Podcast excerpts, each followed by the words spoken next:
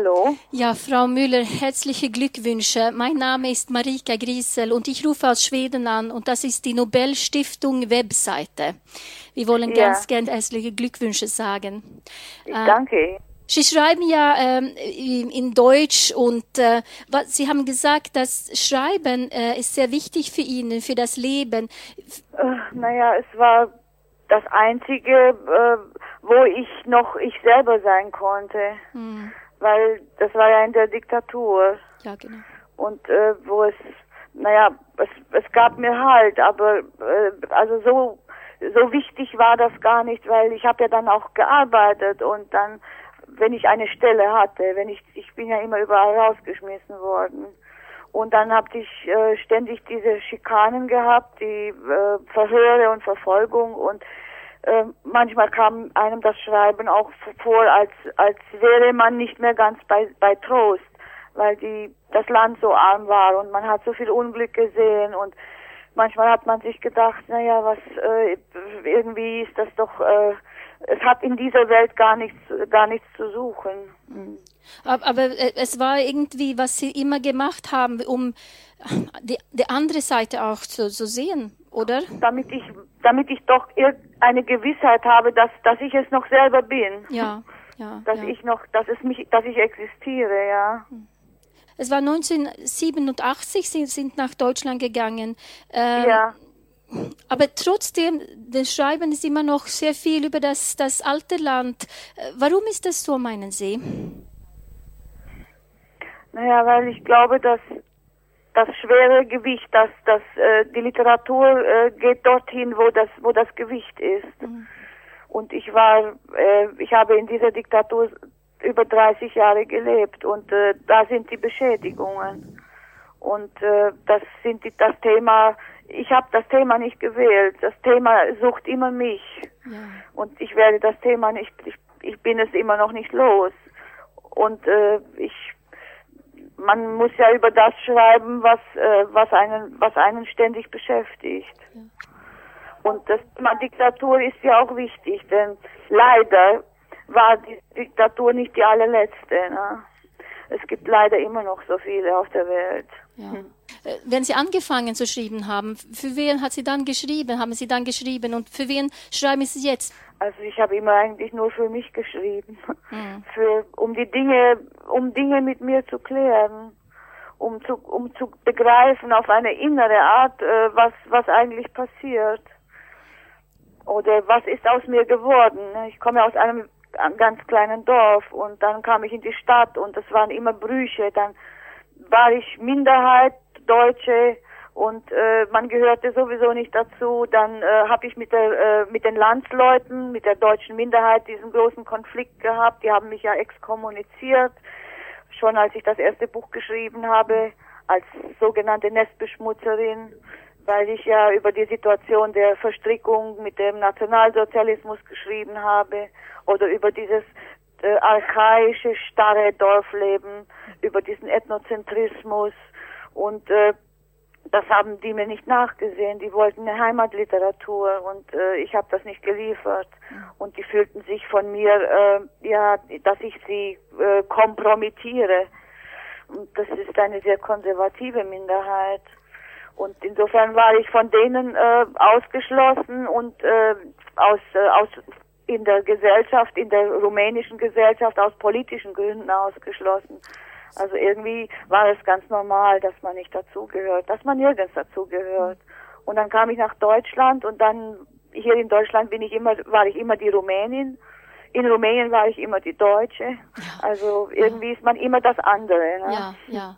Ist das wichtig? Meinen Sie, dass es, dass man da Naja. sich außerhalb gefühlt hat? Hm. Ich weiß es nicht, ob es wichtig ist. Also, ähm, äh, also wünschen kann man sich das ja nicht. Nein. Und äh, das tut ja auch manchmal weh. Man, der Mensch will ja in manchen Dingen auch dazugehören. Ne? Aber so war es. Also ich, ich habe mich daran gewöhnt und ich fand es irgendwann, als ist es einfach nur noch eine Tatsache gewesen. Und so ist es und äh, ja, man kann sich ja nicht äh, jemandem aufdrängen und äh, das, was man äh, denkt, äh, äh, verraten. Ne? Ja. Wenn ich durch das, was ich meine und denke, nicht mehr dazugehöre, dann ist es so. Was soll man dann machen? Man kann sich ja nicht verbiegen oder äh, sich verleugnen als als Person, um äh, um dazuzugehören. Andererseits funktioniert das ja gar nicht. Wenn man einmal nicht mehr dazugehört, dann ist das ja vorbei. Ist für Ihnen das die Literatur, das Schreiben sehr, äh, äh man muss sehr ehrlich sein? Äh, ja, man muss mit sich selbst auch äh, auch äh, ehrlich sein und äh, man erfährt ja auch durch das Schreiben etwas anderes als wenn man äh, äh, durch durch die durch die fünf Sinne, die man hat, äh, weil die Sprache ist ja ein anderes Metier. Und im Schreiben sucht man ja auch und äh, das ist ja das, was einen bei an, am Schreiben hält, dass man die Dinge aus einem ganz anderen Blickwinkel äh, sieht und erfährt, selbst erfährt während des Schreibens. Das Schreiben weiß ja gar nicht, wie es aussieht, wenn man es tut. Erst wenn, wenn es fertig ist. Und solange man dann schreibt, äh, bin ich dann aufgehoben. Dann habe ich dann, dann weiß ich ein bisschen, wie das Leben gehen könnte. Und wenn ich zu Ende bin mit dem Text, weiß ich es schon wieder nicht. das hört sich wirklich schön an. Atemschaukel, meinen Sie, äh, es ist schwierig, weil Sie, Sie haben ja da eine Gruppe Leute, die waren nicht, also die Deutschen, die im Gefängnis waren, war ja nicht äh, besonders ähm, ähm, beliebt oder man hat daran nicht gedacht nach dem Zweiten Weltkrieg. Was, was, was meinen Sie, Atemschaukel? Ähm, was, was wollen Sie damit sagen? Ja, also das, die Deportation nach 45, die hat natürlich äh, mit dem Zweiten Weltkrieg zu tun. Und äh, die, äh, ach, hier wird geläutet und das ist eine wirklich ein Irrsinn hier im Haus. Und jetzt sind sie schon an der Tür vorne. Ach. Und äh, naja, die, die wurden dann deportiert im Namen der Kollektivschuld. Ne? Mhm. Die deutsche Minderheit war ja verstrickt, die war ja äh, in der SS oder in der Wehrmacht. Rumänien war ja mit Antonescu auch ein faschistischer Staat. Mach ein bisschen leiser, Harry, ich kann sonst nicht reden. Ich kann sonst nicht reden mit den von ja. Ach, das ist alles, äh, von allen Richtungen kommen hier jetzt Geräusche. Ich verstehe Sie auch nicht mehr. Ach, der Kitzel, das ist ein Freund von mir, der brüllt jetzt. okay, also das wird, es ist jetzt ein Anfang, glaube ich, mit so einem großen Fest. Äh, ganz kurz, Sie haben gesagt, es war ähm, ein, ein, die waren zur Kollektivschuld. Ganz kurz. Ja, und äh, ich meine, Kollektivschuld ist ja immer ungerecht, weil die Leute, die deportiert wurden, die waren ja damals nicht im Krieg. Hm. Die Deportation war ja schon im Januar 45 hm. und der Krieg war ja erst im Mai zu Ende. Also mein Vater war in der SS, der war noch gar nicht aus dem Krieg zurück. Und dann hat man Zivilisten genommen, also ganz junge Leute, 17-Jährige, so wie Oskar Pastior, die ja persönlich nicht schuldig geworden war, waren.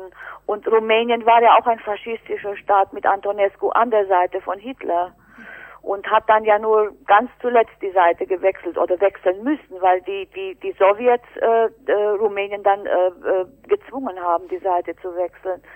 Und das äh, hat natürlich die Minderheit auch stur gemacht, äh, über die Verstrickung mit dem Nationalsozialismus nachzudenken, weil die Rumänen waren auch alle in Stalingrad mit, mit Antonescu. Ja, ja. Und danach, nach 45 hat man halt nur die Minderheiten verantwortlich gemacht. Die ungarische Minderheit mit Horthy, äh, als die äh, Hortisten und die, äh, die Deutschen als die, äh, die äh, Gefolgsleute von Hitler.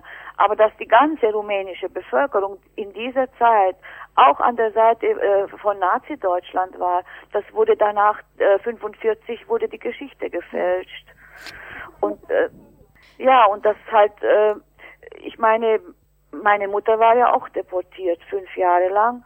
Und äh, ich, ich habe versucht, diese Dinge aber in, in Zusammenhang zu sehen. Also ohne die Verbrechen denn von Nazi-Deutschland wäre die Deportation nicht passiert. Ne? Ja, ja. Und das muss man natürlich immer mitdenken. Also das kam nicht aus heiterem Himmel, sondern das war eine Folge der Verbrechen, äh, an denen die Minderheit natürlich auch äh, beteiligt war. Was, was meinen Sie jetzt? Ihre Bücher werden ja jetzt nach Romanisch auch übersetzt. Ähm, wie werden die dort äh, ähm, empfehlen, empfangen? Ach, naja, unterschiedlich. Mhm. Also äh, es gibt äh, die Bücher werden äh, gewöhnlich äh, gut äh, aufgenommen, aber äh, das ist das ist das eine. Aber wahrscheinlich, wer sucht sich aus, wer ein Buch rezensiert, der hat vielleicht auch äh, für das Buch etwas äh, etwas übrig. Aber in der rumänischen Gesellschaft werde ich nicht besonders gemocht. Also ich werde selten eingeladen oder weil ich bis heute auch über die Zustände in Rumänien äh, zu viel Negatives sage, weil es halt so ist. Weil die ganze Nomenklatura, die, die frühere und der frühere Geheimdienst, äh, die haben sich die Positionen im Land aufgeteilt. Und das ist ein ganzes Netz und äh, die bedienen sich gegenseitig und das ist auch eine Erklärung für diese allgegenwärtige Korruption in Rumänien. Und von Demokratie ist Rumänien noch leider noch ziemlich weit entfernt. Und das äh, hört man in Rumänien nicht so gerne. Es ist das ewige Problem. Die im Exil sollen das Maul halten und dann sagt man auch, ich verstehe nichts mehr davon. Ja. Ihre Sprache ist, ist Deutsch, aber Sie haben auch rumänische Einflüsse. Äh, wie sieht man das? Naja, die Sprache ist, äh, äh das ist ja meine Muttersprache, Deutsch. Aber ich habe sehr spät mit 15 erst Rumänisch gelernt in der Stadt und ich wollte das auch lernen. Und ich mag diese Sprache. Rumänisch ist eine sehr schöne, sinnliche, äh, poetische Sprache. Und äh, von dem Moment an, das war auch vielleicht gut, dass ich es so spät gelernt habe, weil dann habe ich schon einen Blick gehabt dafür. Und dann habe ich auch immer gemerkt, wie viele Sprachbilder es im Rumänischen gibt, wie großartig die Metaphor Metaphorik ist, äh, die, die, die, die gewöhnlichen Sprachbilder, die die Leute im Alltag benutzen, im Aberglauben oder in, in, in wenn sie Redewendungen und äh, viele Dinge sind auch gegensätzlich oder wie die Pflanzen heißen, dass die ganz anders heißen als im Deutschen und das ist ja dann auch ein anderes ein anderer Blick auf, auf, das, auf dasselbe. Da habe ich immer gesehen, dass es zwei Stationen gibt. Hm. Das eine ist die Station, die ich aus meiner Sprache habe für, äh, für etwas und das andere ist, äh, ist diese, diese andere Station. Das ist ja nicht nur ein anderes Wort, das ist auch ein anderer Blick. Und äh, die Sprache hat andere Augen. Ne? Und ja, also bei mir schreibt das Rumänische immer mit, hm. auch wenn ich nicht auf Rumänisch schreibe, weil es ich habe es im Kopf und ich habe zwei Blicke aus der anderen Sprache, die sind immer mit dabei. Ich weiß oft gar nicht, welcher das ist, äh, aus dem heraus ich dann schreibe. Was empfehlen Sie uns jetzt zu lesen zuerst von Ihnen? Puh, ja, das kann ich, was soll ich sagen? Vielleicht, ja, also auf Deutsch würde ich natürlich das letzte Buch empfehlen. Das letzte Buch äh, steht einem immer noch am nächsten. Mhm. Ne? Die Atemschaukel. Die Atemschaukel. Also die Publizität wird jetzt ganz groß und äh, was meinen Sie davon? Ja, was weiß ich, was kann ich dazu sagen? man, man ist ja kein anderer Mensch. Ja. Ne? Das hat ja eigentlich mit dem Schreiben selbst nichts zu tun. Mhm. Ich bin jetzt glücklich, aber äh, ich bleibe auch auf dem Boden. Also ich habe, ich ordne das jetzt schön ein und zwei, drei Tage kommt das sogar an. Ich, ich weiß es ja jetzt, aber ja. ich glaube es ja noch gar nicht. ist, äh, ich kann das nicht realisieren. Das ist, das auch, muss auch so sein. Ich, ich glaube auch, ich weiß auch gar nicht, wieso ich so viel Glück verdiene. Ich denke manchmal, das Glück hat sich geirrt. Vielleicht verdiene ich das auch gar nicht. Wieso steht mir das Glück zu? Frau Müller, ja. vielen, vielen Dank und viele Glückwünsche. Ja, ähm, ich danke Ihnen. Alles Gute. Alles ja. Gute. Vielen Dank. Ja. Tschüss. Tschüss.